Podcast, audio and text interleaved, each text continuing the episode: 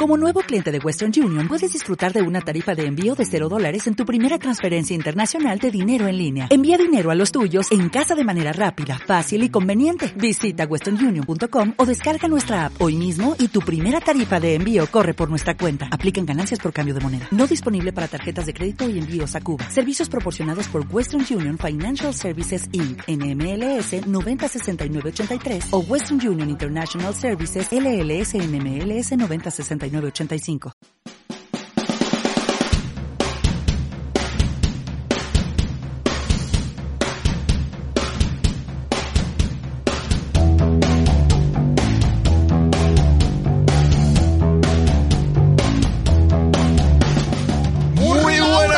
a todos. Ya estamos otra vez aquí los tres cuñados y le ha dado tiempo a Laura a venir porque hemos tenido que no a quedarme. A no a quedarte, pero bueno, a entrar y salir pero hemos, hemos tenido un, un gatillazo de, del podcasting, es un falso inicio. ¿Y lo, No, habéis, que- lo habéis que- mantenido o no, no? No, no, es no, que no, es le he que no dado, estaba grabando. No le he dado a grabar. Ah. Pero bueno, han pasado cinco segundos. Cinco segundos, pero bueno, pero cinco segundos que que lo he podido rectificar. No sería la primera vez que nos pasa. que nos A pasa. veces pasó media hora, ¿no? Es No, no, a veces hemos tenido que grabar un Un podcast podcast entero. entero. Eso nos pasó una vez. Una vez. Que lo tuvimos que grabar entero. Y claro, ya habíamos contado todas, todas las gracias y era, muy- era Y una cosa muy rara. Volverte a reír de, los- de unos chistes que ya habías oído es como ahora que te vienen tus hijos contando, pues eso, lo- los, chistes de toda, de, de toda la vida. Y tú, jajaja, Sí. hija, qué, qué humor. Pero yo creo que toda persona que grabe podcast, esto le, le- le ha pasado o le va a pasar. Esto es como el- cuando te compras una moto. Que todo, todo motero te dice, es muy bonita la moto, pero vas a tener un accidente. Si te vas a caer un revolcón en el suelo, te vas a llevar algún Sí, día. mejor o peor, o más grave o menos, pero, pero todo el que va en moto, tarde o temprano, porque no solo depende de ti. ¡Oh! Y en el podcasting pasa igual, a todo el mundo le pasa. O uno que termina de grabar y no se ha guardado por lo que sea. A no- mí eso se me ha pasado. Sí. ¿Eh? Ah, amigo. Todo el mundo, a todo el mundo le pasa. De A volver todo el mundo le de volver pasa. a oírlo entero y decir, coño, yo aquí había contado algo y, hostias, tenía que volver ahí, grabarlo, meter trozos. sí, sí, eso sí. Es que parece una tontería, pero, pero claro, esto es un programa informático, pero de- es que son muchos factores. O sea, que no es Por darle lo- un botón. Por, lo y- menos dos o tres. No, no, muchos. Bueno, nosotros en nuestro caso, que usamos un programa bastante. el Cubase, y depende de muchos factores. Ah. De, de que estén bien ruteados todas las líneas, de que luego se salve el proyecto, de muchas cosas. Y como, Muchas decía, gracias. y como decía el jefe de un amigo mío, pero luego está el factor humano y ahí vienen los problemas. Ahí Claro, está. ahí es Ahí es donde, ahí- falla. ahí es donde se falla, en realidad. No, no, si es todo factor humano, porque esto funcionar, funciona. El que, el que a veces no funciona soy yo. Claro, eh, al que se le olvida dar el botón es a un señor al final. Sí, que es le da que vuelvo a repetir que no es un botón, son muchos botones. Muy bien, ya después de, de este pequeño vodevil, para darle tiempo a Laura a que acabe... La verdad es que está currando. Está currando en real time. Sí. Aparecerá y desaparecerá como Sí, el Guayana. Voy, voy a estar como el Guadiana. Es que, eh, claro, eh, sí que es cierto, lo decimos siempre, nosotros grabamos en el ratito que tenemos, entre las obligaciones familiares y las laborales. Y ahora mismo estamos en, en esos 10 minutos que vamos a tener. ¿Y habéis presentado a este señor? No, pero Ah, porque ya todo el mundo Si le no, por lo conoce. demás, todo bien, ¿no? Y es que tenemos a papá de parque. ¿Qué tal, chicos? ¿Cómo Un señor que se ha subido del parque, que Sí, sí, un nos lo subimos últimamente. Un señor que se le ocurren cosas y te me decís siempre, sí, sí, sí, eso Muy mola. bien, muy bien, muy bien. Sí, nosotros, yo tengo que decir, porque voy a empezar eh, haciendo mm, eh, ex- excusatio non petita, eh, yo me comprometía que lo íbamos a mirar y no, y no me comprometía que no iba a estar trabajando en, en este momento. Entonces, bueno, Bueno, Bueno, sí, bueno, el tema de hoy que son historias Claro, es, eh, ¿os acordáis que nos, Futbolísticas. nos enorgullecimos mucho en el anterior programa de que no nos íbamos a dejar arrastrar por el evento futbolístico de- de- del año, que es el Mundial? Por- Y- realmente os, os regocijasteis no haber mentado la bicha después de que España hubiera sido eliminada. Claro. Eso es, Porque eso fue la historia, que decíais, joder, tal, no sé qué. Pues imaginaos si le vamos a hacer de- dos días después de que haya habido el drama nacional. Claro. Pues ahora hemos dicho, "Po- ¿por qué no? Vamos a hablar de fútbol y mundiales. Todo hay que decir que esto es un, un, un, un tema... Bueno, eh, no, de mundiales realmente no. Es un te- el tema de mundiales es una cosa que... Un proyecto que tengo que le propuse a Wally Wick hace tiempo que el pobre debió poner una cara Vuelo 180. bueno 180 que debió poner una cara como de ¿qué? y todavía me, estamos ahí a ver si algún día lo hacemos Sí, porque me da a mí que Wally Wick no es muy futbolero. no, claro, yo con el pobre chaval a decir esto, pero que es la cosa más próspera que se me puede ocurrir. De hecho, le estoy buscando otro tema porque, porque me parece a mí que no.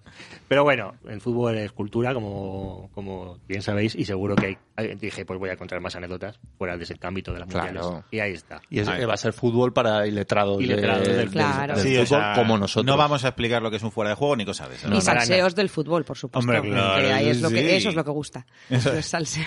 Esa es la auténtica salud. Pero antes de meternos eh, de lleno en el tema futbolístico, ¿podríamos tener alguna de nuestras secciones habituales? ¿Qué os parece? ¿Podemos tenerla? Sí, yo, yo tengo, yo avancé ya en pasados podcasts que mi, mi- lo que me pedía como regalo de Reyes era una tapa de váter amortiguada. No sé si se... Sí, recuerdo. Recuerdo, recuerdo. Ha luchado por su Sí, sueño con y, silenciador. y- y lo ha conseguido. Ah, sí, he luchado por mi sueño y lo he conseguido. Pues prácticamente... Eres eres un ejemplo para la juventud ahora mismo. Sí, después de grabar aquel podcast, me, me dio por un domingo solitario de estos aburridos, una tarde lluviosa, me dio por mirar en Wallapop. Sé que no es el sitio ideal para mirar tazas de váter, una aplicación de segunda mano. Pero vi que casualmente aquí al lado de casa había un señor Un culo inquieto. Un culo inquieto, literalmente, ¿no? Que vendía una tapa de taza de váter amortiguada Con, mar- sil- con silenciador, podemos decir, para que mole más. con silenciador, marca Tatai, y que la vendía eh, por 15 euros. Lo, lo de la marca Tati, ¿la destacas porque es guay o...? No, tiene su explicación. Va bien. Digo, uy, Tatai, digo, esta marca no me suena. Me pongo a mirar, digo, la, la, la tapa nueva, sin ser... eh, Este señor me pedía 15 euros por la, por la tapa de váter nueva, eh, precintada. Ojo, que aquí somos cutres, pero, Pero bien. Hay límites. pero hasta cierto punto. Y empecé a leer porque Roca, que es la famosa marca, marca de sanitarios y de... la vende por 80 euros. Cuño. La diferencia entre Roca y Tatay es que Tatay es plástico y Roca es maderas nobles. Hombre, te abraza el culo. Y él dijo, "Mm, ¿qué diferencia va a haber entre madera noble y plástico? Hombre, Yo digo, hombre. O sea, has luchado por tu sueño, pero poco, entiendo. yo lo que es para hacer caca, pues tampoco digo, pues compro esta de plástico al lado de casa, 15 euros, vuelvo a repetir. bueno, pues me han pasado dos cosas. Yo creo que además lo que más pesa es al lado de casa, más que los 15 euros, ¿eh? Las dos cosas. Que te lo pongan cómodo. Sí, sí, sí. Las dos cosas. El caso es que quedo con el señor, además le digo, no, es que vivo aquí al lado, no, pues vente ahora mismo que, o sea, de, de esto de... lo- Satisfacción inmediata. de- Satisfacción inmediata, que sabes que en Wallapop a veces entre que te hacen medio ghosting, que no, ¿cuándo puedes quedar? No, pues tal, no sé Que qué. hacen más preguntas con servicio técnico. Sí, sí, sí. Es acojonante. Que yo lo pienso y digo, la gente que pone cosas en Wallapop, que por 5 euros, digo, es que no merece la pena, con la turra que te dan. Yo creo que a veces es más fácil quedar con- en Tinder que con los de Wallapop. No lo y sé, te preguntan no, no. menos cosas. No, no lo he gastado. Bueno, el, el caso es que investigo pues, entre la roca y eh, entre la marca roca y la marca Tata y digo, mira, por 15 euros tal. Pa'lante. Bueno, quedo con el hombre, el hombre encantador, me vende la, la tapa de váter, efectivamente, todo en su caja, con su plástico, con todo. Drama número uno. Eh, He dicho que había dos dramas. Hay dos dramas. Hay dos dramas. Drama número uno. La instalo, efectivamente. Es de la talla, porque... porque- Sí, ya me había encargado yo Ah, de, vale. De las medidas y todo. Da, da la talla, más o menos, pero da la talla. Drama número uno. Se me ocurre la genial idea de decirle a mis hijas que, que he comprado la tapa del váter en Wallapop.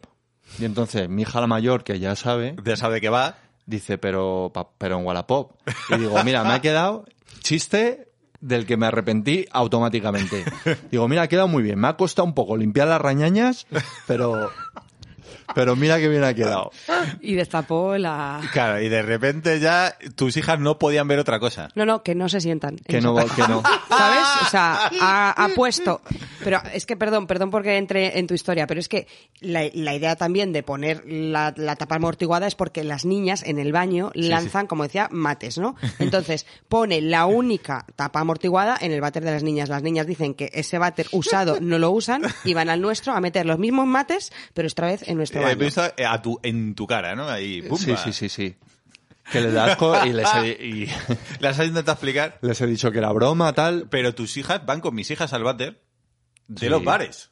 Sí, sí. Pero no- es que esto es muy parecido a un váter de un bar, porque es que el plástico que ha comprado Aldu es básicamente meterte en un garito de última hora de esto Aquí con... viene el drama número dos. Ya lo está anticipando Laura. ¿Qué diferencia hay entre el plástico y la madera? Pues toda. Porque tú te sientas ahí y la sensación de confort, el, eh, amortiguado está amortiguado. Porque es, es una mala, un poco lento. ¿Un poco? Es para sin O sea, prisas. en Sí. serio vamos a hacer un vídeo que lo, va- lo vamos a colgar para que veáis lo que tarda. Lo vamos a hacer, ¿eh? Sí, pero da igual, porque tú ya... Con silencio, no le pongas música, o sea, no lo adornes. Deja el silencio solo Y- y- de ese y un- y momento bajando la lado- tapa del Y váter. un reloj al lado para que se vea que no está manipulada Sí, la velocidad del vídeo. En principio eso me da igual porque, hombre, hay un cierto No, toque. no, no da igual, Que no digo, da igual. jolín, es que salgo del váter y la tapa no se ha bajado. Es insoportable. O sea, haces un intento de bajada y se queda en el aire en una situación incomodísima. De, Tarda de 20 mirar. segundos, puede tardar. Sí, y sí, sí. en, baja- en bajarse del todo. Pero bueno, en principio dices, una vez que te acostumbras, tú la, la bajas, te vas y ya, Y ya que Que no, haga- miras, que no miras atrás. es Sí, como ya. el ordenador que lo dejas pensando, ¿no? Tata ahí hace su trabajo. Pero bueno, el drama número dos es, eh, queridos y queridas oyentes, eh, invertid un poquito eh, si tenéis... Lo barato sale caro, es la moraleja. sí, tío, porque no, no hay- en el plástico no hay confort. Vale, tiene, tiene un punto positivo, un solo punto positivo, que es que en invierno parece que siempre alguien acaba de estar media hora sentado antes que tú. Y según llegas, lo tienes calentito. No sabes por qué, pero te sientas y tienes una sensación de que alguien se acaba de levantar porque es muy sabe- cálido. o y sea, sabes que tus hijas no. no, sabes que tus no, no, hijas no. no. Entonces, eh, baila, por lo que sea, tiene un poco de holgura y tú te sientas y estás ahí muy medio haciendo equilibrios y luego la sensación de plástico que a priori también es que nos hacemos mayores y son cosas que cuando eres joven no le dan ninguna importancia, pero cuando te haces mayor dices que no me gusta esta, esta sensación que parece que se va a partir y yo no es que esté gordo tampoco ni nada pero pero no no no o sea he ahorrado un poco y gastado los 80 euros de, de la tapa de De la tapa, de la tapa premium. de la de roca Sí. porque no y eso estamos en invierno eh que cuando lleguen los calores del verano y esa tapa de plástico Deforme, deforme, se deformará un poquito, cogerás un poquito de forma a lo mejor. Es que ya, ya te digo, ya te sientas y como que baila. Como Y que, como que no, con- no te vas a caer, pero, pero es que no es agradable que tenga holgura. Conclusión, el único que la usa soy yo Y, y... y- y por, por amortizar esos 15 pavos, ¿no? Sí, y ya he hecho mi, mi uchita y estoy ahorrando para comprarme una tapa amortiguada, pero de marca roca la cara, porque al final lo barato sale caro. Pero, y me encanta, eh, eh, también me gusta el que los seres humanos somos como eh, gente de estereotipos. O sea, la taza de mi, de, de mi casa tiene que ser nueva, pero luego voy a los váteres y planto allí mi culo, aunque hayan pasado, pues... mm, Sí, pero eso no, eso nos pasa a todo el 7.000 mundo. personas antes. Es el chip. En tu casa te necesitas sentirte confortable y seguro. Y en un bar, pues sabes que es lo que hay. A ver, y no todos plantamos el culo tan alegremente, ¿eh? No, no, yo hablo de, nu- de nuestras hijas. Porque yo, ah, bueno, no sé. yo, yo he plantan. acompañado a tus hijas al baño, igual Sí, que tú has sí, sí, acompañado sí. a las mías. Sí, sí. Y, y se agarran a la taza del váter Sí, sí. como, como si fuesen eh, eh, eh, grullas. Pues si son más guarras que la moñete, luego. Pero, pero luego muy finas, cuando Luego en casa, en casa no veas la finura. Así que nada, ese es mi, mi drama de señor mayor del primer mundo. la, morale- la moraleja, muy bien, es- está muy bien, que lo barato sale caro y que hay cosas, siempre lo hemos dicho, que en el váter no se escatima. No, Pa- no, no, no, no. Papel higiénico del bueno, mm, Mercadona Premium o, o Foxy Cotton y, y pa, claro, el- en tu refugio de soledad. Sí, sí, sí hay que Tiene un poquito un más. trono. Gastaos un poquito más Pero porque... ojo que hay gastos malentendidos, porque yo tengo un muy yo tengo una, una tía que, que era rica, ahora ya no es tan rica, pero que estaba bien casada. Y yo recuerdo de niño ir a su casa ahí en, en Pozuelo y era, eh, yo tengo el trauma del, del váter eh, rosa, pero luego tenía la fundita La de, fundita. de felpa, Oh. esa que yo nunca la he entendido. Qué grimosidad. Exactamente, o sea, con la pasta que tenían, que podían tener alguien, pa- que podían pagar a alguien, a un filipino, para que le limpiara el eso de la mesa, que fueran y ponían una felpa ahí. En mi, eh, en mi casa había Uf. fundita de felpa, ¿eh? Ahí, Eh, aviso, ostras. sí. En ¿Qué pasó, en los, avisa ¿qué pasó en los 80? ¿Por qué? En mi casa había fundita de felpa. Es verdad que no en nuestra habitación. Mis padres, eh, en nuestro baño, vamos, mis padres consideraban que mejor sin fundita déjalo, que eso va a ser un, un criadero de, de- de ascos. Pero en el suyo siempre. La cambiaban, si hicieron un cambio de habitación, de, de cuarto de baño de colores, cambiaban la funda a juego y... Eso es antigénico, eso es como los ingleses. sí, te iba a decir, eso es muy moqueta inglesa, ¿no? Es que además lo- los tíos eh, eh, salpicamos mucho. Sí, es cierto, sí. Yo me esfuerzo en famoso pis apuntar. bífido, famoso pis bífido. Sí, sí, sí. Pero yo me doy Que cuenta. no lo puedes evitar. En verano, que voy, eh, voy en calzoncillos a lo mejor y voy a hacer pis y aunque, aunque el chorro vaya para adentro y apunte perfectamente, pero es que, claro, está desnudo y notas lo- los salpicones. Es que esto ya lo habíamos hablado. Los chicos deberíais eh, mear sentados por, por higiene de, de- del espacio. O sea, Yo de verdad que cuando es de noche, por, por- por no encender la luz del baño, porque es que si no... Yo a veces Claro, también. porque- Disparará. Lo que pasa es que habla, pasa lo de siempre. Hay que tener buen marketing. No hay que mear sentado. Hay que disparar a bocajarro. O sea, tienes que venderlo bien. Bien, en plan forocochero, sí. Claro, pues eso, como cuando ponen la mosquita en los, en los urineros de pie. Bueno, yo voy a cambiar de tema, no es sección, lo que, pero sí que quería hacer un llamamiento a esos colegios que empiezan poco a poco a organizar actividades extraescolares y actividades de, de salidas de día y tal, que me parece genial. Hablamos de pospandemia. Claro, pero la pandemia ha hecho estragos. Entonces, nosotros hemos visto como nuestras hijas prácticamente no han ido a ninguna parte. O sea, esas granjas escuelas que, se- que les, nos prometíamos y no han pasado, no ha habido nada. Y ahora poco a poco parece que este año pues se van activando, ¿no? Y entonces, el otro día, mm, la nuestra, la pequeña, que está en infantil, en segundo, nos dijo ya con un par de días de antelación que nos iba a llegar una autorización porque tenían una salida. Estaba contentísima, tenemos una salida, tenemos una salida, pero no me decía dónde, ¿no? o yo no entendía muy bien. Yo no entendía muy bien a dónde. Pero tenemos. Y, y- Ya, y me- ya sé, porque mi hija pequeña ha hecho la misma. ha hecho la misma, ¿no? Joder, es que me parece muy fuerte. Es que van al mismo cole, claro. Pero nos habían avisado de que nos iba a mandar en la carpeta la autorización para salir. Muy pues, ¿qué será? importante. Generando ahí hype. Y entonces por fin me llega el día en el que viene con su carpeta de me tienes que firmar la autorización para la salida. Y la salida es literalmente, o sea, es un papelito para que, que, que recortes la parte de abajo autorizando. Y la salida es salida al buzón. Entonces, o sea, O sea, eh, al buzón de correos. salida al buzón de correos. Excursión. Excursión al buzón. Con letras ahí, El lunes, negrita. el- estimadas familias, el lunes 19 los alumnos infantil queremos realizar una pequeña salida a la Plaza de la Beata María Ana. La Plaza de la Beata María Ana está literalmente 25 pasos de la puerta del, del, del colegio. A la, a la- a la Plaza de la Beata, eh, en la que visitaremos y en negrita. Visitaremos. En la que visitaremos y en negrita el buzón de correos. Entonces, eh, a ver, yo no, no quiero yo criticar porque está muy bien y, y- y está bien que poco a poco vayan saliendo, pero Tú te las prometías muy felices, tú pensabas que les iban a mandar de colonias ahí dos semanas o Joder, tres. no, pero yo decía un de 9 a 2, ¿sabes? Un, un, un algo, ¿no? Algo a donde agarrarme. Y, me- y yo llevaba dos días pensando, tienen salida, qué guay, y resulta que la salida duraba exactamente dos minutos y yo no la iba a disfrutar. Así que hicieron su salida al buzón, yo firmé para aquellas familias interesadas en realizar esta actividad. Y es como, a ver, ¿qué actividad? Pero le estáis dando mucho bombo a algo que no tiene sentido. Claro, porque legalmente ellos necesitan eh, un papelito Claro. que les cubra según ponen un pie fuera de la calle. Claro, esa es la historia, pero... Pero, pero claro, no me vendan la moto. Porque, claro, se supone que iban a echar el- la carta de los Reyes. Pero Magos. Reyes, claro. Sí, un- iban a mandarnos en nuestra clase, iban a mandar un Christmas que se, ma- se Ah. automandaban ellos, que estaba guay, porque es verdad que luego estaba esperando a que llegase a nuestro buzón, abrirlo y recibir ella la, ca- la carta que ella misma había echado. Sí, en general está bien. Si solo es en la manera de comunicar. Claro. Es decir, flipémonos un poco menos con las comunicaciones. No lo llamemos excursión cuando es salir a la puerta de la calle, a- al buzón de al lado, y luego, pues eso, todo, todo una. Bueno, para ellos, para ellos debió de ser una buena aventura. Yo, mm, que Y lo, que- y lo mal que está la, la educación pública, ¿no?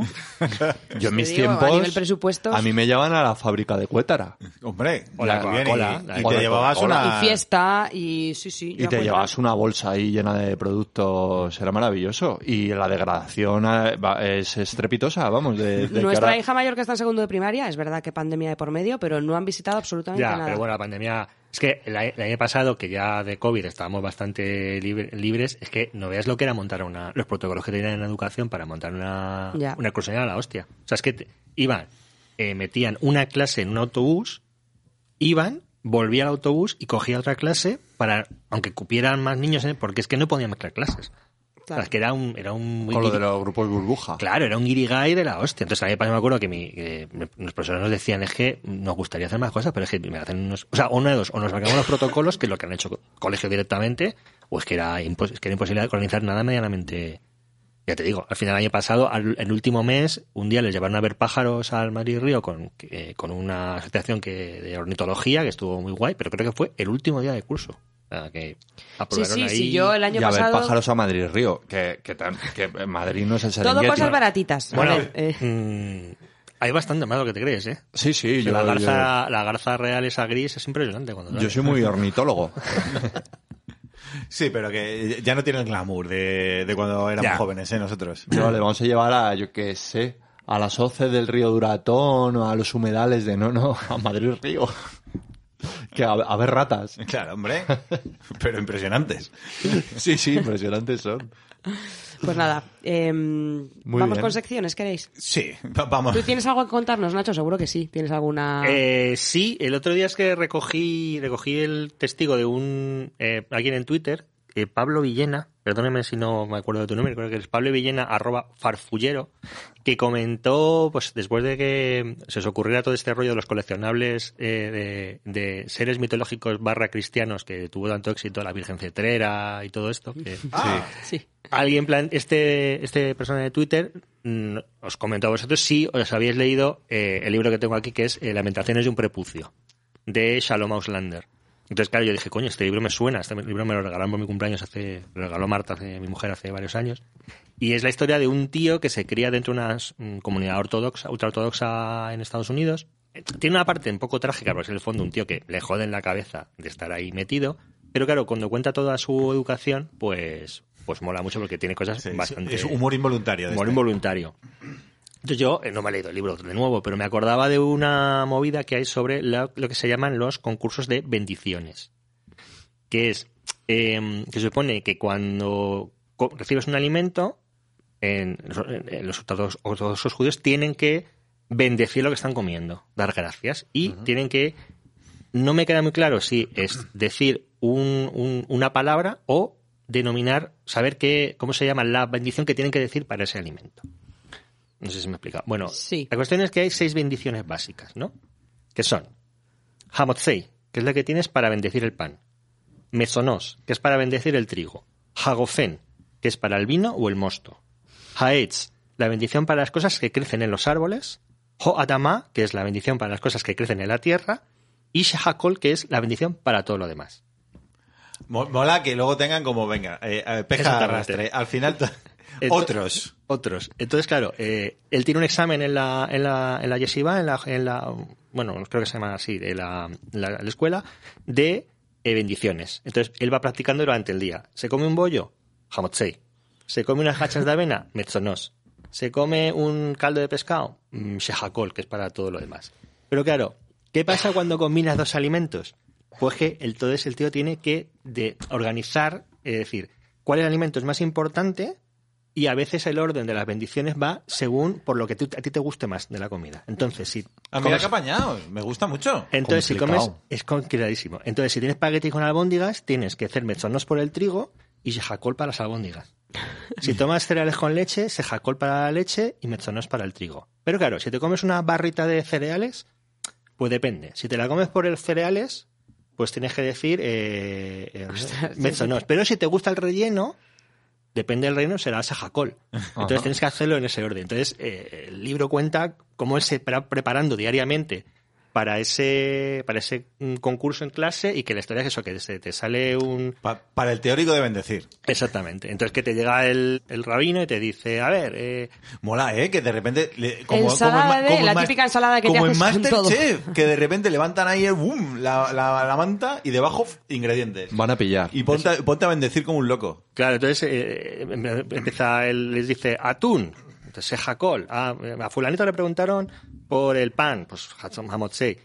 Y uno falló porque era kugel, el kugel, que él pensaba que era alimento de la tierra, porque es un pudding, pero claro, realmente es metzonov porque tiene trigo. Entonces es todo una movida de todos los nervios que tiene un chaval durante, durante semanas preparándose y saber cómo es el, la bendición que tiene que tener.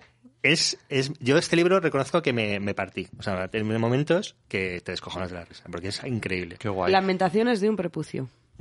Pero esto era por- eh, porque están estudiando para rabinos o no. Esto es todo el mundo. A ver, es que en las comunidades ultraortodoxas judías realmente eh, tienes que estar estudiando costumbres. Tienes que estar estudiando cómo ser un mejor judío, ¿sabes? Entonces tienes que...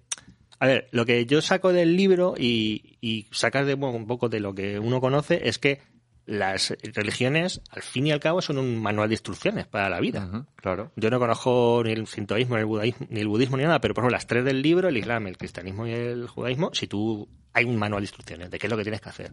Entonces, yo, por hacer- pero tienes que hacer en todo. en todo, claro. Entonces yo, por ejemplo, yo tengo un, un familiar muy cercano que en sus últimos años eh, se hizo musulmán. Claro, le venía, le venía guay, porque es que era una persona incapaz de decidir nada.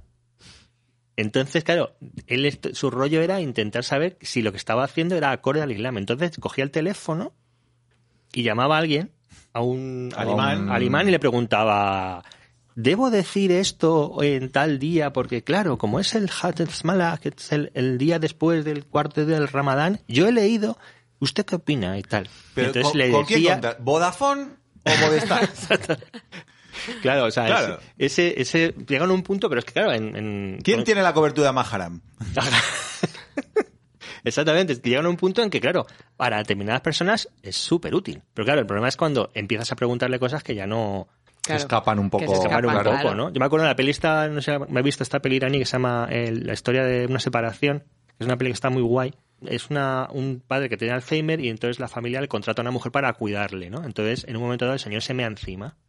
Entonces, la tía, la cuidadora, llama a su mulá, imán o como se llame, y le dice, eh, ¿Qué hago?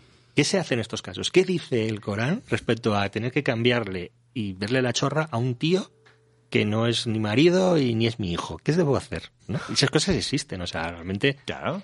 De, entonces, en- yo sé que en Israel lo de las consultas, eso sale en los Simpsons, me parece, lo de las consultas al rabino detrás de él.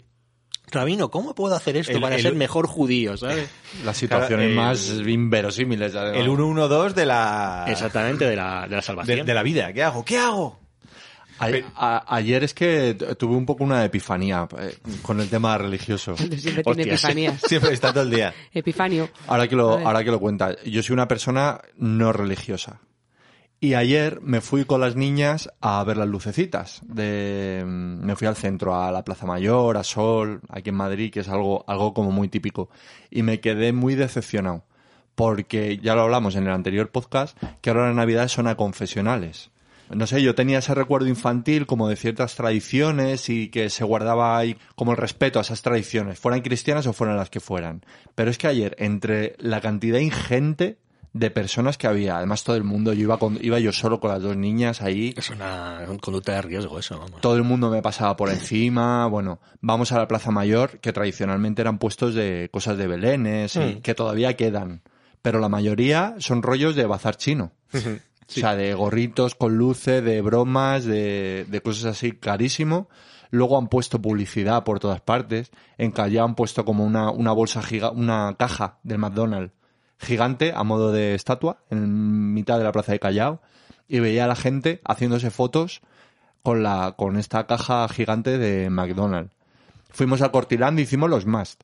Pero, pero tuve una sensación de decir, joder, no soy cristiano y estoy echando de menos esos valores cristianos en... O por lo menos el, el entorno. Que luego lo puedas vivir más o menos, pero ¿dó- ¿dónde está mi Navidad que me la han quitado, no? Es que me fui muy triste, me fui muy triste de allí porque me dio una sensación ahí como de navidades, de como todo muy cateto, todo muy, yo que sé, que ya no se respeta nada, ya ni, ya esto ni navidad ni nada, esto son lucecitas lo que hablamos.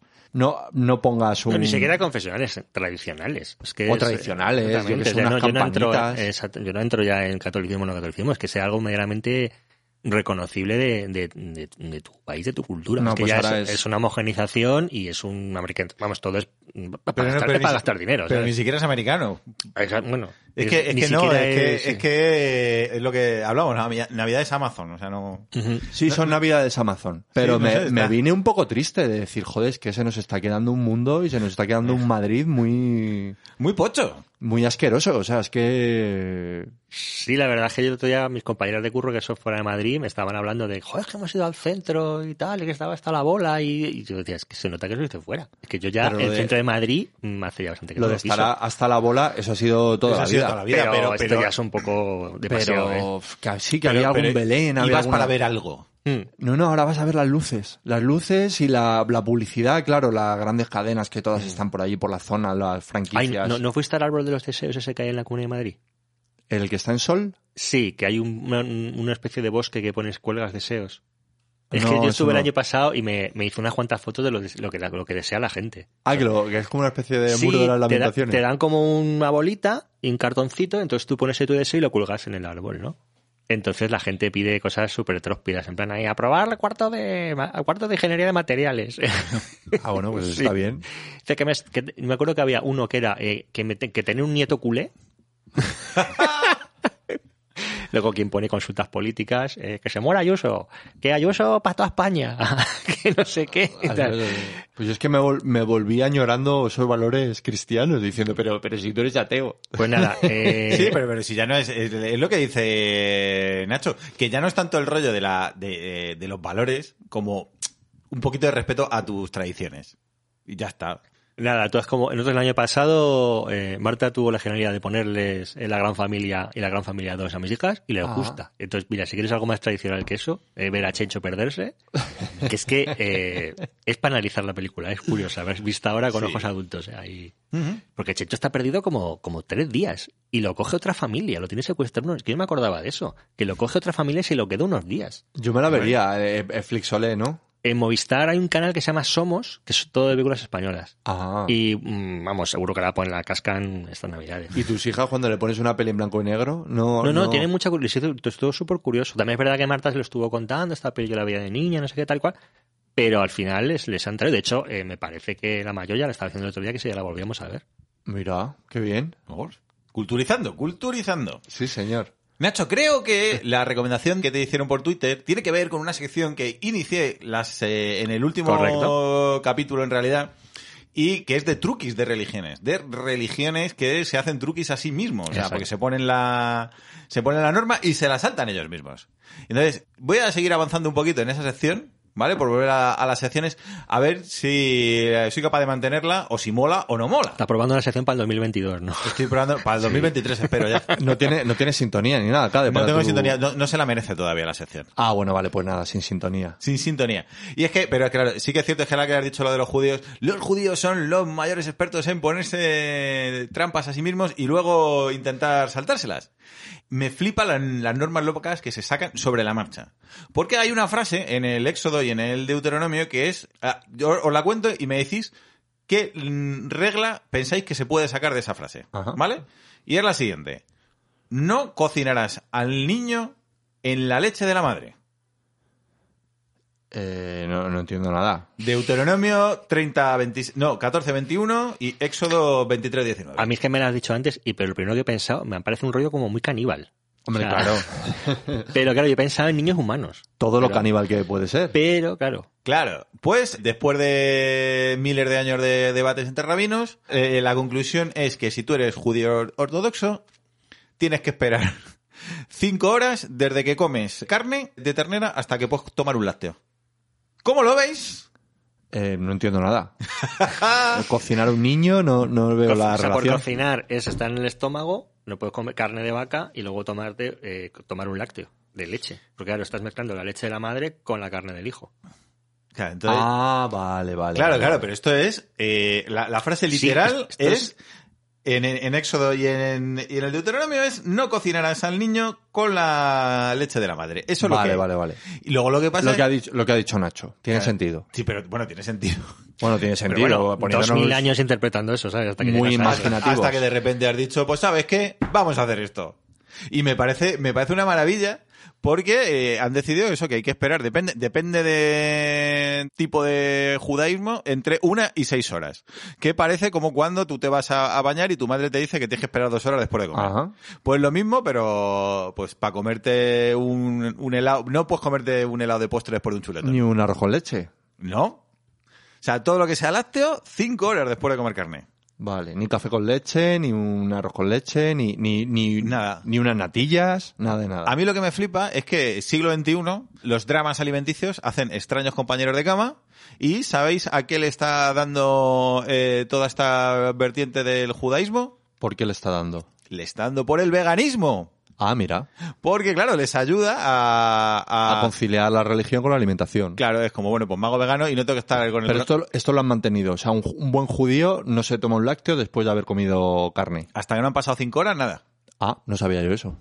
Igual no pueden, creo que, creo que no se puede comer marisco, me parece. O sea, es que hay, hay en, en Maravillosa Miss Maisel hay un chiste sobre eso, ¿no? Que me parece que, que la tía es judía y tal, pero es como una familia meramente un poco más laica de lo normal. Entonces en su boda en un momento dado dice, "Ah, no sé qué, gracias por venir y tal.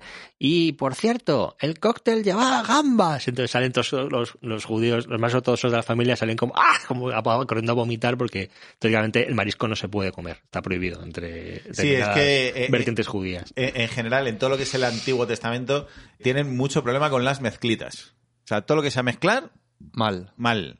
Mezclar tejidos, mal. Mezclar alimentos, mal. Mezclar gente con... eh, pene con caca, no. Semen con caca, no. Sí, sí, sí. No, pero qué curioso.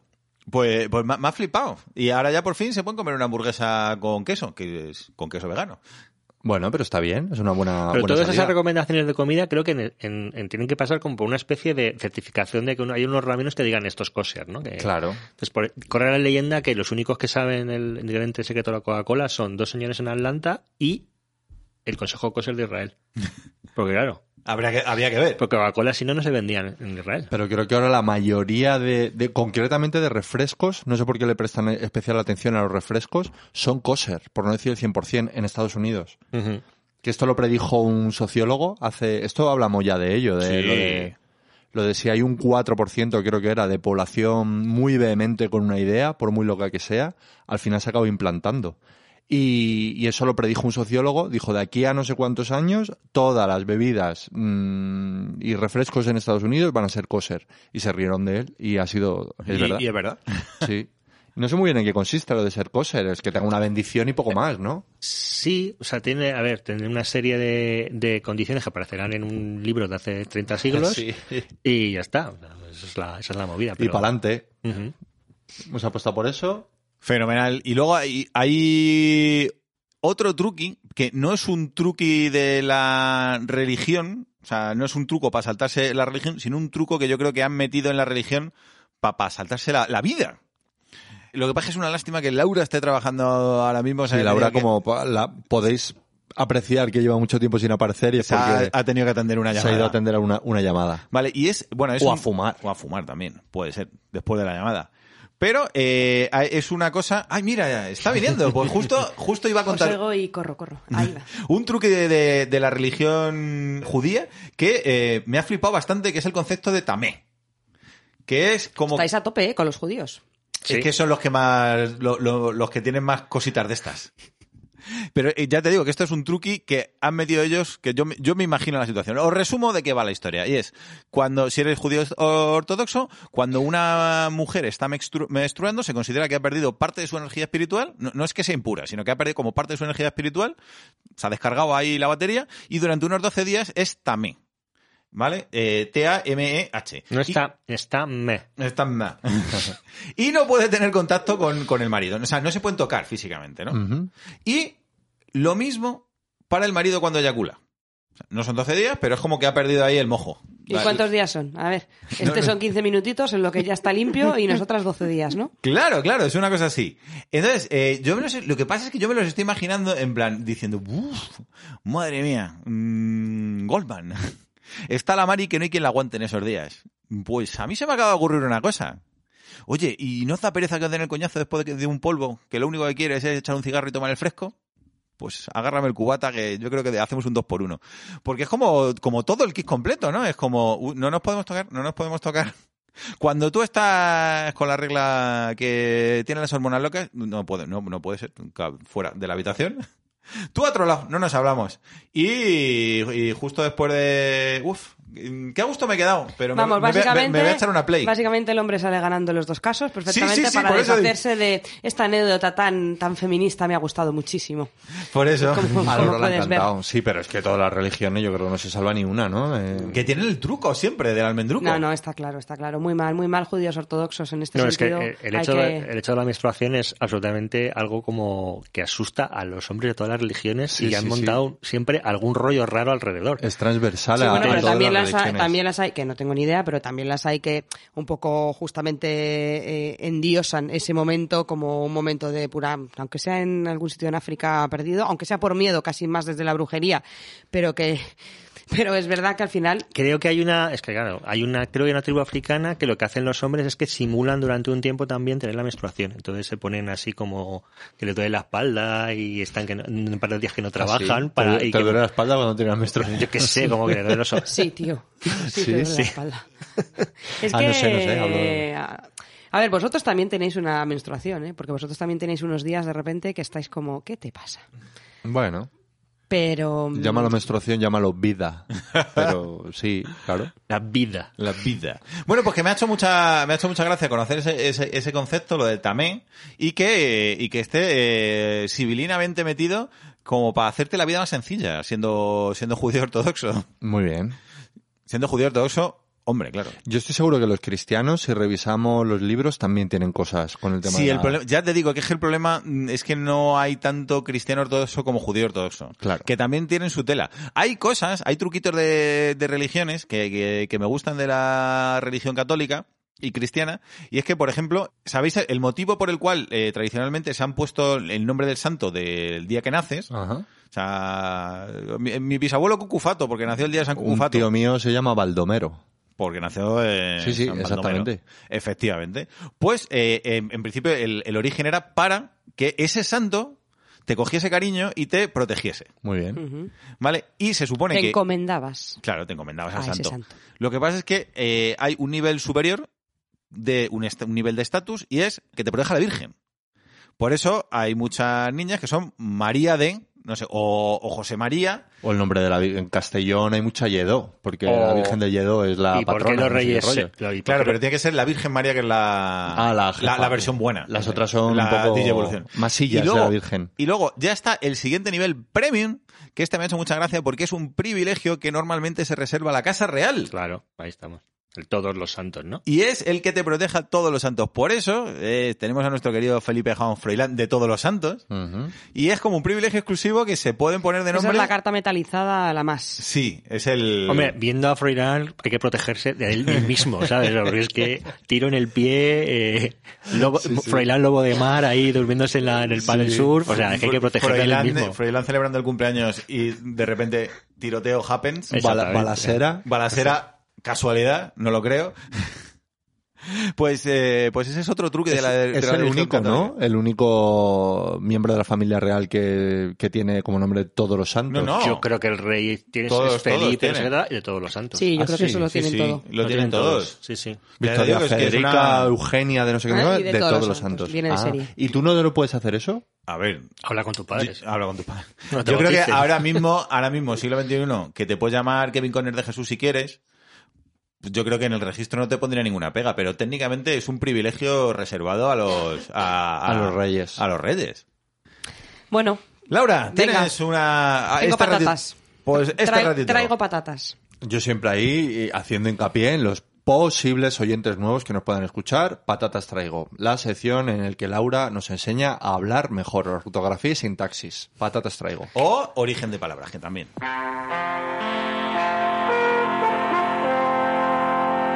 Bueno, pues hoy os traigo una expresión que es ser un borde. Lo hablamos el otro día y me puse a investigar, digo, ¿de dónde viene esto? Qué Y formal. Y como tiene, sí, yo muy formal, ya, ya me conocéis. Eh, y como tiene, tiene varias acepciones, porque está la, la, la acepción que conocemos todos de los bordes, ¿no? Ahora hablamos de ella, pero ¿de Eh, dónde ha- viene la expresión? Ha, tocado el borde de la mesa. Pa- pa- para los que no estáis Na- viendo nadie, esto. nadie me ha visto, pero he tocado el borde de la mesa. Eh, entonces, eh, bueno, la palabra borde, primero que la palabra borde en castellano, en castellano hispano, o sea, en castellano de España, no tiene la misma, el mismo significado que las acepciones o los sinónimos que aparecen en, el, en todos los diccionarios de Latinoamérica. ¿no? O sea, en Latinoamérica ser un borde, ellos lo entienden como un chinchoso, chinchorrero, cócora, pijotero. Es más, ser es más ser un pincha pincha, que diría yo. Un- un- no, no, no, un alguien que, que, que, que pincha Que provoca, que ¿no? provoca un poco, un provocador de manera, y es verdad que la, que la palabra borde, o sea, a la- en la manera que tiene de contestar un borde puede, puede llevar im- implícito eso, pero no necesariamente, ¿no? Para nosotros borde es grosero, insolente, mm, lo que hemos dicho. Entonces, la palabra borde es el extremo u orilla de algo, tal y como lo conocemos. Viene del francés, bord, que a su vez, además es curioso, pero no voy a entrar en esto, a su vez, bord viene de una parte de los barcos, de un lateral del barco, por eso viene la borda, tirar por la borda, y por eso estar al borde de algo es estar en el filo en el que vas a, vas a, va a pasarte o vas a hacer algo, ¿no? Pero, en concreto, la- la- el, el adjetivo borde, la parte ofensiva de borde, deriva del catalán bord. ¿Ah, que a- sí? Entonces, borde viene del catalán, bord, que a su vez procede de, por supuesto, del latín provenzal, del latín de esa zona, que, que, que, de- que era burdus. Y burdus, lo que significa es la cría del cruce del caballo y la burra. La mula. La mula. La mula. La mula, exactamente. Y aplicado a las personas es un hijo bastardo. ¡Ah, ¡Joder! Vale. ¿Cómo hemos crecido de...? Claro, entonces, Esto ha la, escalado muy rápido. claro, la mula es el hijo bastardo del caballo y la burra, pues eh, una, un burdus en, en personas es un hijo bastardo. Y los hijos bastardos, pues se, se tenía la antigua creencia de que eran personas mm, de carácter tosco, agrio y antipático. Y así cobró, pala- cobró la, la- sentido la palabra borde. O sea, que no, no- no tiene nada que ver con, con el hecho de que sea el límite entre cosas. eh, Un borde. No, ni, ni nada, Nada, que ver con... No, en realidad, la palabra borde está más cercana de burdo que de borde en sí. Mm. Porque, que- claro, claro, la idea de algo, de algo tosco o grosero es algo burdo.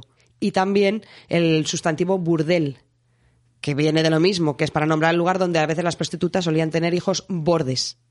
¡Anda! Ostras, eso está muy bien. Madre Claro. mía, pero que, que estamos metiéndonos en, en la, en la madriguera del Claro, conejo, o sea, estamos cayendo. Todo va al fornicio. Borde no va con el, con el- la orilla ni el extremo de algo. Borde va con burdo, burdel y... Sí, como el hijo Y bastardo. burdus, y burdus, como el hijo bastardo. A los, a los bastardos que se les Ahora- ahora- otorga un carácter concreto. Sí, creo Me- que no lo explica muy bien, pero bueno, Pero- no, pero espero que me fenomenalmente y me flipa muchísimo que porque ahora me parece como un insulto muchísimo más potente. Sí.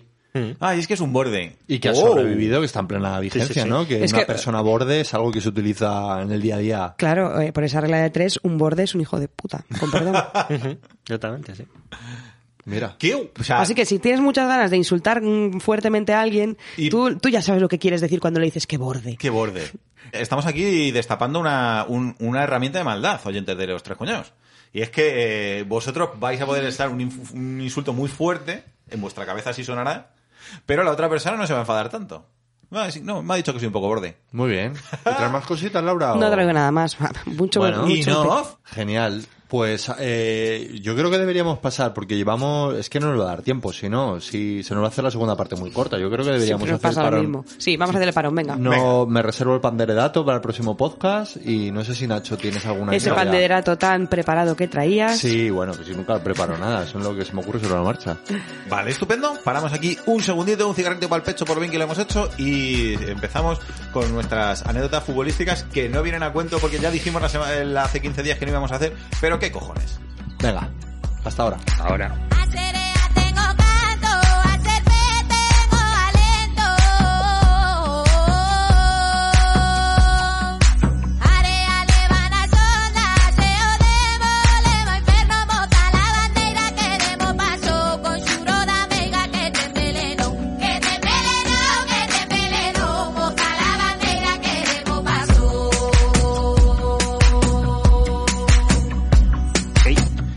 Estamos de vuelta!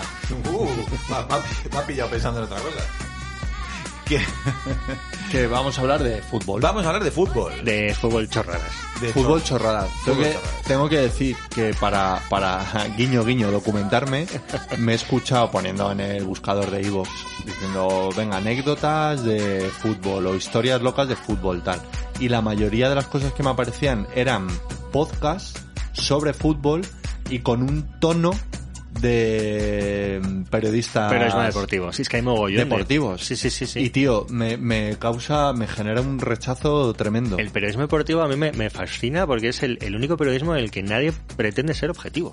O sea, todo el mundo eh, ¿Sabes? Sabes de qué equipo es y lo, y lo defiendes y con, con total... ¿sabes? No es como los tertulias de políticas que no, yo soy objetivo y tal, pero sabes que va cada uno... poner un ejemplo que Claro, pero hacer una política... los- la- la- el- Todo el mundo sabe de qué pie el otro, pero, pero disimulamos. la- pero mi periódico es la verdad, cueste lo que cueste. Como el, mundo- el- creo que es el mundo el que dice la verdad, por dura que sea, dice el, es el, Toma ya. Es el eslogan. es el eslogan, me parece, en el anuncio. O sea, y, y esto no, lo periodista deportivo lo por el forro. Yo soy de, de Madrid y, y que haga Madrid, puta madre, Sí. y Messi es un enano eh, ciclado. Eh, Yo no, no, no era por eso, era por el como el tono. Que te Ah, están- bueno, sí, te, sí. te están contando una historia que, que es a todas luces interesante, pero... Y de repente lo ficha el Boca y cuando llega Maldini decide que... Y digo, pero, pero bueno, digo, no podéis contar estas cosas tan guays, porque estaban contando cosas guays, pero hablarlo, no sé, es como... Sí, sí, una épica un poco Una ep- exagerada. sí, es como una marca que tiene el periodista deportivo y, y- y- y es curioso, yo que jamás veo fútbol ni escucho deportes y es que lo reconozco automáticamente y me, y me, me repele mucho. Digo, bueno, por lo menos nosotros vamos a intentar hacer un... hablar sobre fútbol. Sí, aquí recopilamos recopilé cuatro o cinco cosillas que algunas son realmente recortes de, de antiguos podcasts. Pues bueno, es una que, que, nos recomendó Chus Chan- Chus Chanchester, lo diré bien, que nos hablaba de que no habíamos hablado nunca del hijo de Gaddafi, que, quería, que, que había sido futbolista. Entonces, el hijo de Gaddafi ha sido futbolista. Exactamente. Sadi, Sadi el Gaddafi, que es un, uno de los hijos de Gaddafi, que cuando tenía 30 y algo años... Gaddafi, el dictador de Siria. eh, de Pa- Libia. De Libia, de para, Libia. Que no lo, para quien no lo conozca. Entonces... eh, La Libia y el Peroné. Al salir Gaddafi, en un momento dado, decidió que quería ser estrella de fútbol. Entonces, bueno, él en Libia jugaba y tal, pero un jugador normal y corriente. Pero entonces decidió dar el salto y que quería, él quería jugar en la, en la Serie A, en la Liga Italiana. Entonces, eh, los Gaddafi compraron eh, acciones de, de- de determinados eh, equipos italianos. Entonces, bueno, de hecho, compraron un la mejor manera de... compraron un paquete de la Juventus de Turín, el equipo de la Fiat, ahí los de la, claro, cuando el tipo en algún momento dado debió decir, intentar decir, oye, ¿me podría jugar? Claro, los, los de la Fiat tienen más pasta casi, o igual que Gaddafi, con el petróleo, entonces decían, no, no, eh, aquí no juegas. Pero entonces lo que empezó es a ir a, a equipos pequeñitos, yo que sé, un Celta, un Getafe, un Leganés, por decirlo de una manera, al Perugia, el Udinese y la Sampdoria, equipos pequeñitos, entonces él pagaba pasta y pasaba a formar parte de la plantilla. Jugaba poquito. De hecho, jugaba poquito. Alguna vez que otra le pillaban en algún, eh, con algún control de dopaje que se pasaba un poco de sus cosas y tal. Pero yo recuerdo que el tío pagó de su bolsillo para jugar un, cuando estaba en el Perugia, pagó de su bolsillo un, un amistoso con el Barça. Le pagó 7 millones de euros al Barça, creo que fue. Y jugó su equipo, que era un equipo que estaba en, primera o en segunda de italiana, jugó un amistoso con el Barça. Y entonces, claro, un señor que, pues que, o sea, pinta futbolista no tenía mucho. O sea, así como Calvete ya... y Oye, a ver qué va a pasar con los calvos. eh, así un poco de como que pinta de futbolista futbolista así profesional no tenía parecía una pues son solteros contra casados y pues había un señor por ahí suelto que se había colado de solteros contra casados se había colado un partido contra el Barcelona y recuerdo que le salieron las noticias y tal el Perú ya ha jugado una eh, entre los jugadores el, el, el hijo de Gaddafi tú decías. Joder, y, y la, y la afición sabía que, o sea, no, no cobraba nómina, entiendo. O sea, porque pagaba. Paga 7 millones de euros y, y ahora págame algo para que parezca que, que esto es sí real. o sea no sé el, el- O sea, la afición sabría que de repente este Bueno, estaba ahí fue metido. un partido amistoso que yo no he debido ir al, al, camp, al Camp Nou ni Perry. Pero, pero bueno, porque además es un equipo de eso, de, sin ningún tipo de interés. Pero claro, Barcelona dijo, bueno, pues 7 millones, pues venga, ya está. Hombre, claro. La gente, pues, alguno iría de la grada de animación, o sea, sería el típico partido que va gratis con los niños a ver a, a un, a un partido y veías a un señor ahí que no, que no pegaba mucho. Pero es un clásico del fútbol, ¿no? Lo de la afición muchas veces lo recibe de buen agrado cuando meten ahí un Pokémon de repente. Pero cuando meten, tampoco meten Pokémon así tan cantosos como hay, este, ¿no? hay Sí, sí, uno, sí. hay una historia que no sé, eh, está la de la, la, la Ali, Ali Daya.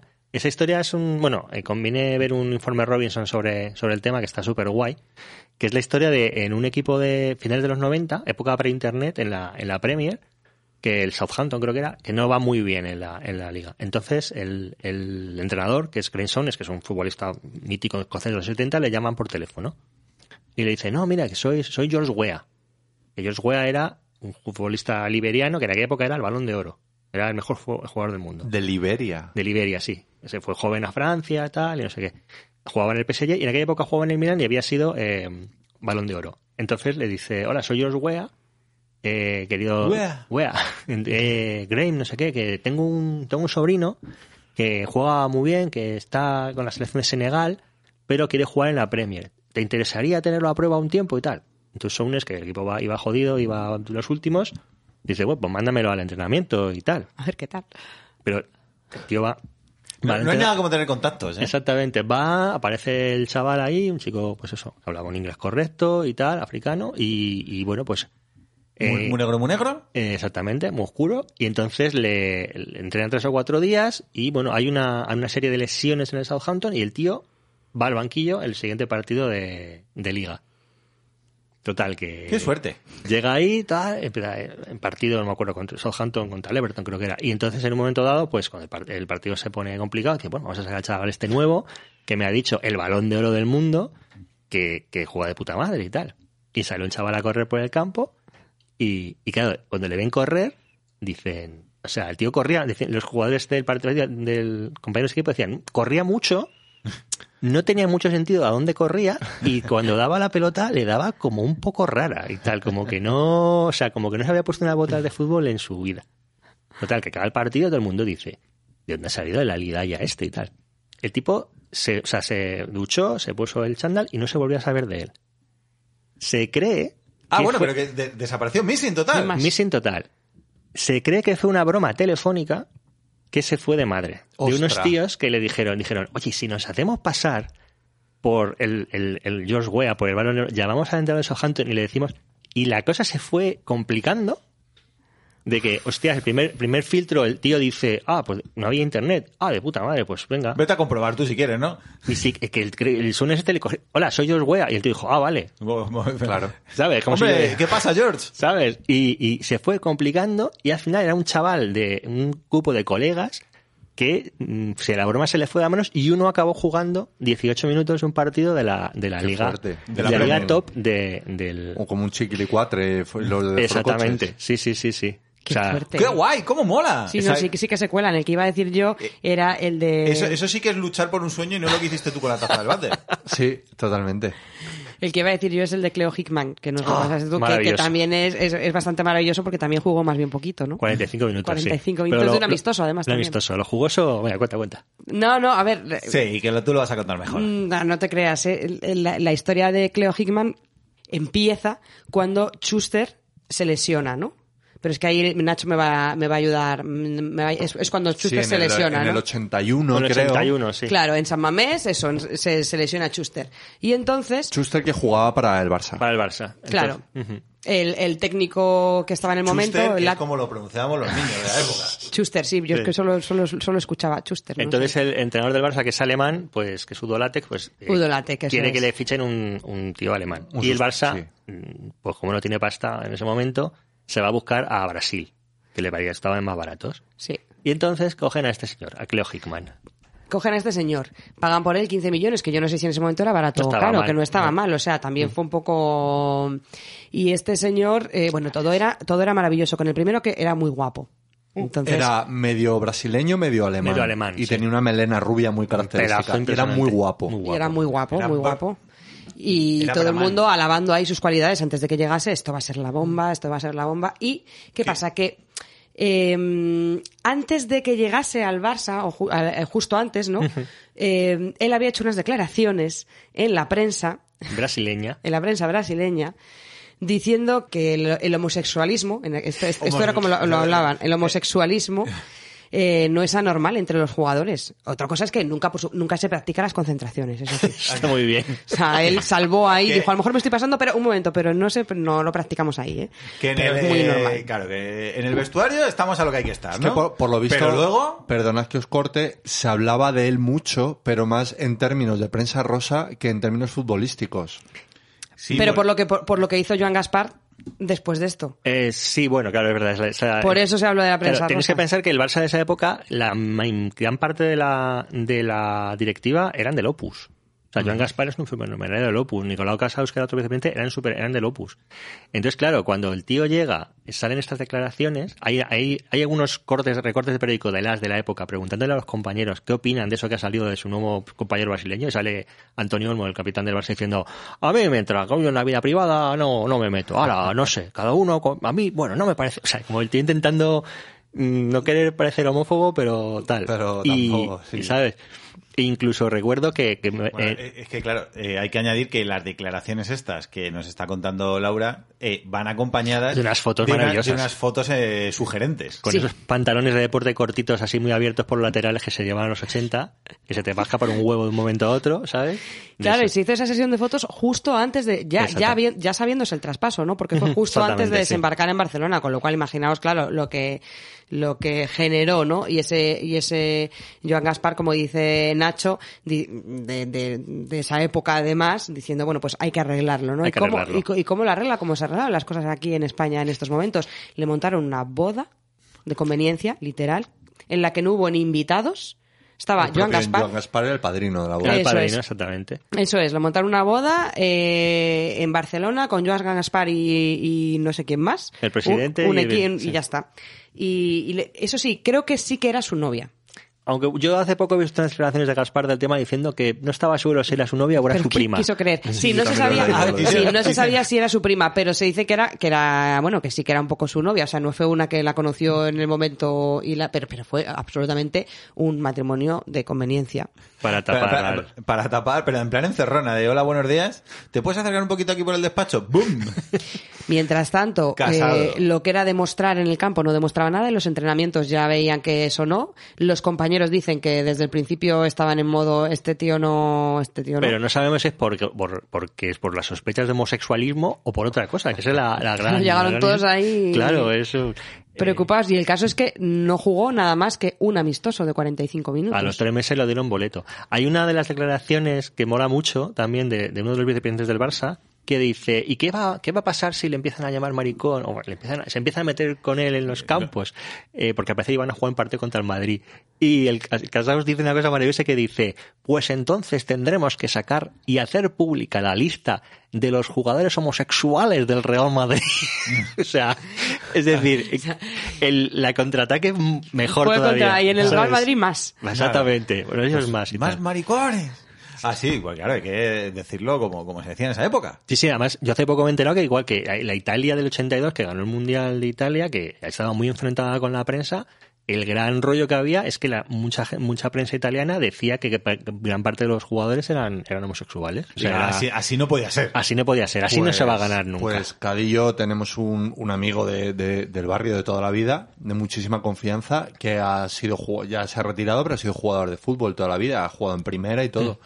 Y dice que, me fío plenamente de él, dice, yo no he conocido a ningún homosexual en el fútbol, en el fútbol. Que lo lleven a escondidas o que, pero yo no lo he visto. O sea, a mí nunca me ha llegado nadie y me ha dicho, mira, aquí está mi novio Paco. Nadie. No. Que hablando, hablando de cuando meten jugadores Pokémon y que, y que cuelan, sí cuelan. O sea, nosotros, es- este amigo nuestro estuvo una temporada jugando en el Jerez. y casualmente acaban de fichar a un jugador japonés eh, que todos apoyaban. Imagínate ahí en Jerez, era el, chi- el chino. Era chino. El chino. y era- ¡Himawari! ¡Que te pesa el culo! Sí, sí. se la de contexto, sí, sí, Y era, y era un clamor. Y, el, y ahora el chino era más malo que un dolor. Pero, lo, pero la, la afición la adoraba. Y cuando las cosas venían mal dadas, empezaba, que eso lo hemos vivido, Cadi y yo, ahí en, el, en En el campo, en el campo. En el campo. Hijo, al, al, al entrenador. Hijo puta, saca el chino, saca el... Y le preguntábamos a nuestro amigo, digo, oye, el chino, dice, el chino más malo que un demonio. Lo que pasa que están el Jerez haciendo negocios con la liga japonesa y, y ha sido Y te, una... te- te tienes que llevar... Y te has llevado... Claro, y parte del acuerdo ha sido de que, se- que se iban a traer un jugador aquí a la Liga Eh, Española. Estás Y- cambiando cartas Pokémon y a veces te tienes que llevar un Pikachu pocho. Sí, además lo tenían por contrato que tenía que jugar X minutos por partido. Y dice, pero es malísimo. De hecho, a los dos o tres meses ya nadie quería el chino. Pero el chino vino entre... El vamos, vino- japonés, japonés. Es japonés, perdón, es que ayer era, perdón, era japonés. Pero vino como se recibe un emperador romano, como ¡guau! La- el que va a revolucionar la liga y era, y era, y era malísimo. O sea que estas cosas las deben de hacer constantemente. Sí, sí. Hay, hay una anécdota también de, de futbolista fake, pero que esta es- es- tiene su punto también, que es eh, una cosa que pasó en, en los en mitad de los años 90, en el año 94, en, en Inglaterra, en el West Ham, un equipo de la Premier de, de Londres, de, como de media tabla, estaba jugando un, un amistoso en un campo de tercera o de cuarta. De estos que la gente está a pie de campo y tal. Entonces, eh, un, un aficionado del West Ham, pues se puso ahí y entonces la tomó con el, con el delantero centro. Se llamaría, yo qué sé, Watson, no me acuerdo cómo se llamaba. Watson, que eres más malo, que no sé qué, Watson, tal, tal, Watson. Y le, todo el puto partido dándole la brasa al Watson este y tal. Entonces, en un momento dado, eh, llegó el entrenador, Harry Redknapp, que no, luego fue seleccionador de, Ing- de- de Inglaterra, le dijo, bueno, eh, déjale en paz ya, ¿no? Y tal. Que te- tú lo harías mejor. Y dice el otro, pues claro. El fulano era un tío, el típico chap inglés con sus tatuajes. Yo he visto, en el documental lo he visto, eh, con sus tatuajes, su tripa cervecera. Entonces Harry le dice, mira, pues vete allí a vestuario y que te den una, una camiseta. Claro, un tío que pudo jugar también sus 15 minutos con su equipo eh, de toda la vida. Y, y entonces, claro, la movida fue que en la rueda de prensa le preguntaron, porque un partido de, de- con cuartas se hace rueda de prensa, cosas misteriosas. Le preguntaron a Regnap, oye, ¿este que ha salido al final? ¿Este quién, quién es? Y tal, claro, era la época que no, no llevaban nombre las camisetas y tal. Entonces Regnap le dice, bueno, el Mundial de Estados Unidos que ha sido este verano, lo habéis visto, ¿no? Bulgaria ha quedado cuartos y tal. Bueno, es que este es Titishev. ¿No os acordáis de Titishev? Y tal. Entonces los, los periodistas ahí como, ah, claro, hombre, Titishev, eh, se jugó en la semifinal después de sustituir a Stoikov. Mm, Está un poco fuera de forma, pero vamos, que, que este es una, va a ser un figura. Entonces al día siguiente, periódicos deportivos hablando de, del sospechoso jugador eh, Dimitri Titishev, que había fichado el West Ham y tal. Y el docu que está en, en, en Movistar, el, el, fulano, pues que es claro, es, el, el- momento más gozoso de su vida. Un tío que sigue ahí viviendo con su madre, eh, pues, yéndose a cervezas, diciendo, pues yo jugué 15 minutos con el West Ham, tío, ¿sabes? Me deja con el... Pues yo saco dos moralejas de esto. Eh, una primera, mm, que es nostálgica, y es que yo creo que eso en el fútbol actual sería imposible que pasase. Y, y- y- y me gusta que existan estas cosas. Y otra, que puedes eh, conseguir tu sueño insultando y siendo un auténtico de puta. O sea, que decir, la, la consecuencia de, de estar insultando medio partido a- al Watson fue eh, poder ponerte la camiseta de tu equipo favorito. Es Poder cumplir tu sueño. poder Claro. cumplir tu sueño. Claro, tú insultaste a Data Cervater, Eh, un poco sí. pero ya después. Pero ya después, sí, Claro, sí, sí. Mal. Estamos aprendiendo muchas lecciones hoy. Pero eh, fuera de coña, es cierto que todo esto a día de hoy ya Es no, muy difícil. no podría pasar y se ha perdido esa magia. Como que- en todo, o sea... Sí, que Bueno, si te vas para mm, eh, épocas más pretéritas, hay una historia que es muy chula, que la contó Alfredo Orlaño en El País, que es la historia de Nicolás Pizzinato, que esto es el año 46 y en la frontera de Francia y España aparece un tío pues hecho polvo, con la ropa destrozada, con lleno de mierda, y dice que pide asilo político en un español italiano así un poco raro. Y entonces el tío les cuenta a los policías de la Junquera que él es, eh, es un, es un, él era, que él era fascista y que en Italia la- los comunistas le estaban le habían aza- amenazado de muerte y que, y que había tenido que huir del país. Y les cuenta que él era futbolista, que se llamaba, se llamaba Nicola Piccinato, que él había, eh, 10 años antes, en el año 36, había jugado con Italia, había ganado la medalla olímpica de los Juegos Olímpicos de Berlín con Italia, Bueno, se... toda la movida. eh, Y les cuenta toda esa historia. Claro, posibilidad de, con- de consultar este dato, cero. cero. Cero en esa época. Pues el tío, claro, dice todo esto, el tío llega, le llevan a Barcelona, a la modelo de Barcelona, se corre el rumor de que hay un campeón olímpico eh, futbolista que está muerto de hambre, entonces todos los equipos de Barcelona, el, el- el de Cataluña, de Barcelona, el, Girona, el Barça, el Español, van a intentar, van a sacarle de la Dices, cárcel. "Hostia, que le- Van a sacarle que- de la que- cárcel". Que tenemos aquí un futbolista Que nos guay va a salir baratísimo. de precio. Y el entonces el, es- el español le contrata, le, sa- le hace fotos oficiales, le meten un, un palacete que era propiedad de un presidente del, espa- de una persona de la directiva del español, le inflan a, a, a bistecs y a comida para que, coja, para que coja forma. Y están pensados que han fichado a, eso, al, al campeón olímpico Nicolás Pizzinato. El tío se está tres, tres semanas poniéndose como el tenazas y mm, diciéndole que no está todavía en, en el punto de forma necesario para, para jugar. El tío aguanta tres semanas hasta que al final, después de que ya coge peso y, y está, pasa, se le pasan las hambres y dice, no, yo de futbolista no tengo nada, absolutamente nada y tal. Entonces el tío, pues le, le despiden. Pero el tío se pegó tres, tres semanas Al cuerpo de al rey. cuerpo de rey y siendo la gran expectación de la pretemporada Y del español. sacado de la cárcel también. Claro, sí, sí, sí, porque lo había hecho totalmente Hombre, ilegal, ¿sabes? Cruzó la frontera, le sacaron de la cárcel, le, pu- le pagaron de todo, le... y- Claro, en aquella, en aquella época también, en España, todo el que viniera de Europa eh, diciendo que le perseguían los comunistas era recibido con, las, claro. con las manos, brazos abiertos. O sea, España, a partir del 56, que cuando los rusos invaden Hungría, en España había húngaros en todos los equipos. Porque eran, eh, no solo es que fueran buenos o malos, es que eran eh, víctimas, Víctimas de, de- víctimas del comunismo. Entonces, claro. claro. tú decías, soy víctima del comunismo, los te decían, Venga, para adelante. Claro, Un abrazo. roja. Yo te creo, hermano. A mí me aprovecho para reivindicar el podcast de Nacho, Las Antípodas, que habla sobre personajes ilustres, así en general. Y creo que mi episodio favorito es el de Garrincha. La verdad es que es el que mejor me quedó, yo creo.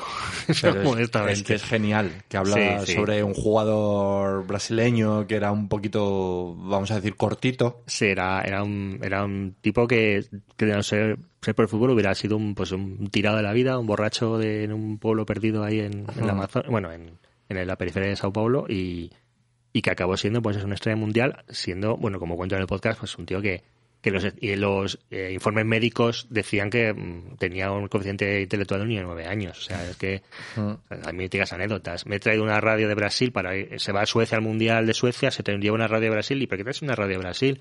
Pues porque quiero ir los programas de la radio de Brasil. y le dicen, no, no, ma- eh, mané, Ese es que, el nivel. Que, que aquí soy, soy, soy era sueco y todo lo que oiga va a ser en sueco. Y el Pero tío- es que, eh, perdona que te corte, esto encima te corto a ti que, No, no, tira, tira. que eres de quien lo he aprendido.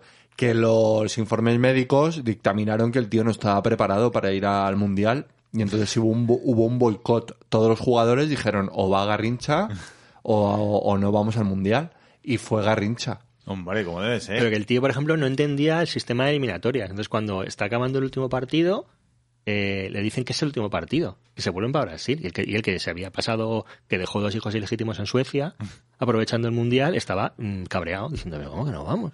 A ver, Pero- es que esto vamos jugando partidos y al final ganamos. Pero. Y él estaba con las suecas a tope en el mundial. Sí, sí. La verdad que el, el tema de todas las, las elecciones, de cómo se selecciona la, la Peña en Brasil es eh, bastante es bastante curioso. O sea, eh, Pelé, por ejemplo, que es como el 70 fue el mundial en el que es un icono, pues casi no va tan bien porque el entrenador consideraba que no, que no valía. Y entonces hubo una rebelión y, acabó ganando Pelé y, el entrenador, también el entrenador le echaron porque era comunista y estaba en una dictadura de derechas, pero bueno, le aprovecharon y le echaron también por eso, pero pero que hay como casualidades de la vida de que estas cosas eh, estas cosas suceden de como que se dan eh, conjunciones mágicas no hay una historia que a mí me mola mucho también que es la eh, de a nivel de clubes que es la historia de lo que se llama la la, la lacha de las pistolas que es es como el, el peor ambiente laboral consigue un éxito no es decir Ajá. es el año 74 es la Italia de los años del plomo en Italia en el que están la extrema izquierda y la extrema derecha a tiros por la calle literalmente que podías mm, significarte prácticamente y te podían pegar un tiro. Entonces, en la Lazio, eh, la inmensa mayoría de los jugadores son mm, de extrema derecha. Pero están, este rollo que hay en Italia, un poco que todo bordea siempre un poco el, el- el tema mafioso, el tema criminal, son de dos facciones que están enfrentadas. Entonces los tíos, eh, pues llegaban bastante a las manos a- en los entrenamientos y generalmente la cosa se complicó cuando empezaron a ir con pipa. Con que- pistolita. Con pistolitas se, deja, se quitaban el, el- venían con ropa de calle, se quitaban la tal, colgaban la, la cartuchera, se miraban así uno al otro en el, en el vestuario y, y bueno, y jugaban en el campo, se amaban y mataban unos por otros, pero eh, fuera del este, pues eh, hubo serios, eh, tuvieron serios problemas. También es verdad que tenía su parte festiva de que en un momento dado decidieron que se podían usar las balas para, para apagar las lámparas en los hoteles, para disparar las bombillas. Hombre, que ya que la llevas, yo les Claro. entiendo, porque sacar la pistola para nada de parguela. Si- Exactamente. Si, la, sac- si la sacas es para usarla. Los de Muchamel lo sabemos, ¿sabes? Como en el salvaje oeste. Exactamente. Sí, sí. Y- Puede- pu- Puede ser que tuviesen como una especie de rito iniciático ahí en el vestuario. En el que cuando venía, sí, en el Lacho, pero en el vestuario del Lacho, que cuando ah, venía un jugador nuevo, eh, tenía que abrir las piernas y el resto tenían que disparar y que la bala pasase entre las piernas del jugador. Y claro, el jugador tenía que aguantar el tipo y no moverse de- eh, ni, ni cagarse encima. Ah, que era sin moverse, no era en plan... No, no, no, no era en plan, baila. Baila para mí, Baila, para mí. Como, chum, chum. sí, sí, como yo Pesci en uno de, los, uno de los nuestros. Vas a bailar, vas a bailar para mí. Te disparas Sí, hasta que claro, le no, piano. no. Y el equipo se fue un poco al garete porque el entrenador eh, se murió de un cáncer y porque uno de los de la plantilla murió porque en un bueno una, una anécdota un poco extraña de que entró en una joyería de un colega y sacó la pipa en plan venga esto es un atraco y entonces el joyero eh, que estaba la- no era su colega y el joyero sacó una otra pistola y le pegó un tiro y lo mató Es que vaya bromitas. sí Por, por la risa, por los loles. yo, yo, bueno alguna rollo algún día por rollos de trabajo te contaré cosas que he visto yo todavía más absurdas con pistolas Que has visto tú con, Sí, tu- sí, sí. con tus En mi propios curro, ojos. sí, sí, Con, tu- con tus dos. Yo no he visto una pistola en mi vida. No, no, este, bueno, nos salimos del tema. Yo vi una vez una multa de unos pavos que en Fuenlabrada, un grupo de colegas que decidieron hacerse la foto de Navidad del año estilo Tarantino. Entonces, los tíos, Apuntándose con pistola, no me digan más. entonces se bajaron de- en, el, en el parking del Loranca con ametralladoras y pistolas de, de- de pega, pero estas que están muy bien hechas, que es Ajá. hasta que no ves un puntito que tienen Con para réplicas. y tal, y se fueron a hacerse unas fotos a un estudio de fotos ahí en el Loranca. Entonces tú ves entrar a, a seis Loran- tíos. Loranca buen barrio también, ¿Sabes? no fue labrada, ¿eh? Entonces tú ves a veces a seis tíos con ametralladoras vestidos como los de Reservoir Dogs y claro, a los tíos se hicieron las fotos y a la salida tenían a, a los geo rodeando el sitio y yo, claro, porque eh, es que no tú portas un arma, eh, tienes, o sea, hay una serie de reglas, pero tú no la puedes portar así ale- alegremente y tal y además sin que quede aunque, claro, aunque sea una réplica. aunque sea una réplica y tal. Y los tíos en el expediente aportaban las fotos de- del reportaje que se habían hecho, que eran maravillosas. O sea, los colegas ahí, pues eso, con ametralladoras y Pero tal. encima no, no era ni no era ni gente lumpen, que sería gente cinéfila y Bueno, no sé, no sé. Las, las tías eran bastante chonis. Las tías hacían fotos así como con el M16 ahí en- Entre las en- piernas. Entre las piernas, o sea, todo nivelazo de fotos que se hicieron, ¿sabes? hombre que te dan una ametralladora M16 y no puedes hacer menos que eso. Así que eso. Sí, bueno, sí, y, eh, y- de ACAS que tiene la gente con pistolas. Por lo menos eh, aquí fue con réplicas. Pero en ese caso no fue con réplicas, ¿no? Y se y por hacer la, la gracia la se dio un gracia sustito. se, se, sí, bueno, Agustito que pobre, pues eso. Se murió del susto. Dejó el grupo. eh, o dobló la servilleta o como, como guste decirlo. Y no sé qué más historias podemos contar. Había una historia que me, que me moló también, que es la historia de, de Imon O'Keefe, que con el rollo este de todo que ha habido de la polémica en Qatar, con lo de la- las personas LGTBI, pues ¿Quién, es Simón O'Keefe? Imon O'Keefe fue el primer extranjero que jugó en la Liga de Arabia Saudí. Él era un tío de, como de, jugaba en un equipo como de tercera división en, en, en Inglaterra y en, en un momento dado, pues un colega suyo, un, que es entrenador, eh, se va a currar a Arabia Saudí de entrenador del Al Hilal, de un equipo de Arabia Saudí importante. Entonces en un momento dado eh, le dice, le llama desde Arabia Saudí y le dice, oye Imon, que, que vente aquí, que, que aquí mm, se vive de puta madre y te pagan de la hostia. Entonces el tío, que era un, un- pues un don nadie futbolísticamente en Inglaterra, se va a jugar allí Porque, a... porque es inglés, ¿no? ¿El qué? El- pues, la persona de la que estás Ah, hablando. sí, sí, sí, sí, el colega que, el que le... Sí, sí. Es que, eh, claro, tal como has pronunciado el nombre, podía ser de cualquier país. Sí, ah, bueno, perdón, perdón. No, no, no, perdón, no te disculpes. Imon O'Keefe, sí, sí, sí. Imon O'Keefe eh, era, digo, pues era africano. Ah, no, no, no. Eh, bueno, pues entonces eh, O'Keefe va, se va allí y bueno, pues empieza a fliparlo. Porque se lo pagan todo. Se lo pagan todo, le pagan el hotel de lujo, le pagan un Rolls Royce, le pagan con chofer y tal. Y va a hacer una prueba al, al, al este, ¿no? En el equipo. El tío, pues, eh, le mola la, la historia que tiene ahí, lo que le pagan. Llama a su familia y dice, veniros para acá, que yo firmo, que yo me... Venimos, Esto- aquí, nos venimos aquí Aquí lo petamos. en vez de vivir en, un, en una casa de estas pequeñas de vecindario inglesa, pues venimos aquí a vivir al cuerpo de rey a, a Arabia Saudí. El tío, pues durante muchos años, primero único extranjero, el único extranjero de la Liga de Arabia Saudí, eh, máximo goleador, bueno, una, una estrella porque el nivel era súper bajo. Entonces, en un momento dado, el equipo hace como una pretemporada en Francia y en un, en un entonces el, el jeque que es el dueño del equipo todo el tiempo, ay, es que eres la, eres la hostia, Imon, no sé qué, como que le tratas es- especialmente bien. Y entonces en un momento dado, Con un trato especialmente cercano. especialmente cercano, entonces en un momento Por- dado, Porque hay, hay un dato que estás omitiendo. ¿cuál? Y es que eh, Imo era muy guapo. Es verdad, tenía un pelazo, tenía pelazo, tenía Claro. pelazo rubio, que claro. Claro. Y entonces en un momento dado, pues eh, en Monte Carlo le lleva al casino y en el ascensor, cuando ya se han jugado a las perras, suben en el ascensor y le dice el jeque, jo, tío, es que te quiero mogollón. Y entonces el Monokid dice, ah, pues, pues yo también. y tal. Dice, no, no, pero te quiero de otra manera. En plan, eh, ¿a ti te gustan las películas de gladiadores? Exactamente. Tú en, la, tú en las, como diría Tiger King, tú en la peli porno miras, echas un vistazo a la polla también, ¿no? Del tío, ¿sabes? Sistema infalible, ¿no? Para... Exactamente. Entonces el Imonokif se queda como un poco a cuadros, silencio tal, y cada uno se va a su habitación.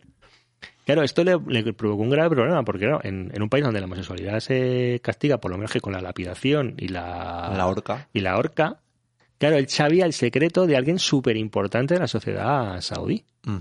Entonces, claro, se produjo una situación súper chunga de que el tío, claro, tenía que estar. Y si al, otro se le cruza el cable porque piensa que yo lo voy a decir. Entonces, eh, lo pasó bastante mal. Y de hecho, el tío al final tuvo que huir. eh, eh, O sea, el jeque, perdona que te corte, a lo mejor estaba buscando que, que Simon O'Keefe le correspondiese, ¿no? Claro. Y él Claro. no lo hizo. él no lo hizo. Porque, entonces, Este, o sea, este me imagino, el, el príncipe saudí este estaría pensando, pues si los, Sí, eso todos los occidentales son unos viciosos. Y no se lo puedo dejar más claro. Claro, o sea, O sea, es una situación jodida, ¿eh? Claro, Porque- claro. La, la historia fue, claro, eh, a partir de entonces lo que empezó fue una historia de, de, de mucho miedo y el tío pues tuvo prácticamente que salir, no recuerdo exactamente, pero salió del país de muy mala, de muy mala manera. O sea, prácticamente escondido, además con... Tuvo que firmar un, con- si no recuerdo mal la historia, Sí. eh, tuvo que tirarse un órdago, porque antes de salir Exacto. del país, eh, el príncipe saudí, dueño del equipo, le dijo que, que firmase un contrato. Un contrato en árabe que él no podía leer. Y entonces dijo, si tú no te fías de que yo vuelva, ¿cómo me voy a fiar yo de lo que tú has puesto en este contrato? Y entonces el príncipe saudí dijo, venga, vale, tiramos. Y claro, aprovechó. En cuanto llegó a Inglaterra, dijo, de aquí no me mueven ni con agua caliente. Claro, pero también lo que pensaba es que se podía meter en una movida contractual porque se estaba pirando de un equipo con el que tenía contrato y que la ciudad le sancionara y le, le dejara. Pero claro, también ahí contó con que el, el, el jeque saudí pues no se metió en esas zarandajas porque dijo, mira, Quería salvar el culo. Lo que pasa es que, claro, cuando se fue, se fue sin dar más explicaciones y entonces el príncipe saudí lo que se negó es a darle la cláusula de la libertad. Tú no puedes jugar en un país si no te han dado el... ah, verdad, sí, sí, el- sí. la- han hecho la transferencia de tu ficha Ajá. como profesional, ¿se entiende? Y entonces, claro, como se había pirado por las bravas, pues no había habido mm, transferencia oficial y el príncipe saudí se negaba. Claro, y, Y estaba en estuvo- terreno de nadie. Y estuvo añitos eh, hasta que eh, al final... Al se- final lo logró. Porque al final logró y, y le, y le hicieron la, ¿Y la cómo se ficha. supo esa historia? Al final tuvo que contar lo que, Sí, claro, él lo contó luego ya Hombre, retirado y... que el jeque era de la cáscara amarga. Muy bien, pues yo creo que deberíamos cortar aquí, más que nada por porque Obligaciones tenemos legales. obligaciones legales como es ir a por nuestras niñas al colegio. Madre mía, toda, toda la vida con la misma zarandaja. Bueno, pues ya está. A ver es, si- es lo que hay. Vamos, yo voy a empezar a, a dar llaves a, a- La mía yo creo que es un... Bueno, no, ¿cuál, cuál es la mayor de todas? Pero esa se va a llevar unas La- llaves y que recoja todas. La de Nacho. La mía ma- más mayor tiene 10 años, pero vamos, no me fiaría. Bueno, sí, para esas cosas es responsable. Para cuidar Pues- pequeños es responsable. Pues... Pero para cuidar de sí misma, no, ¿no? Exactamente. Pues va a ser el próximo fichaje de los cuñados como, como au pair. Bueno, pues nada, desde aquí Hacer un llamamiento. Queremos desearos feliz No, año. iba a decir que Laura la pobre ha participado muy bien poco, ha estado yendo y viniendo porque está pues cerrando el año. Está En el- gastando las el- perricas. En el trabajo y, y nada, la pobre pues no, pues no ha podido grabar como a ella le gustaría, pero bueno. Me despido de su parte, me despido yo también.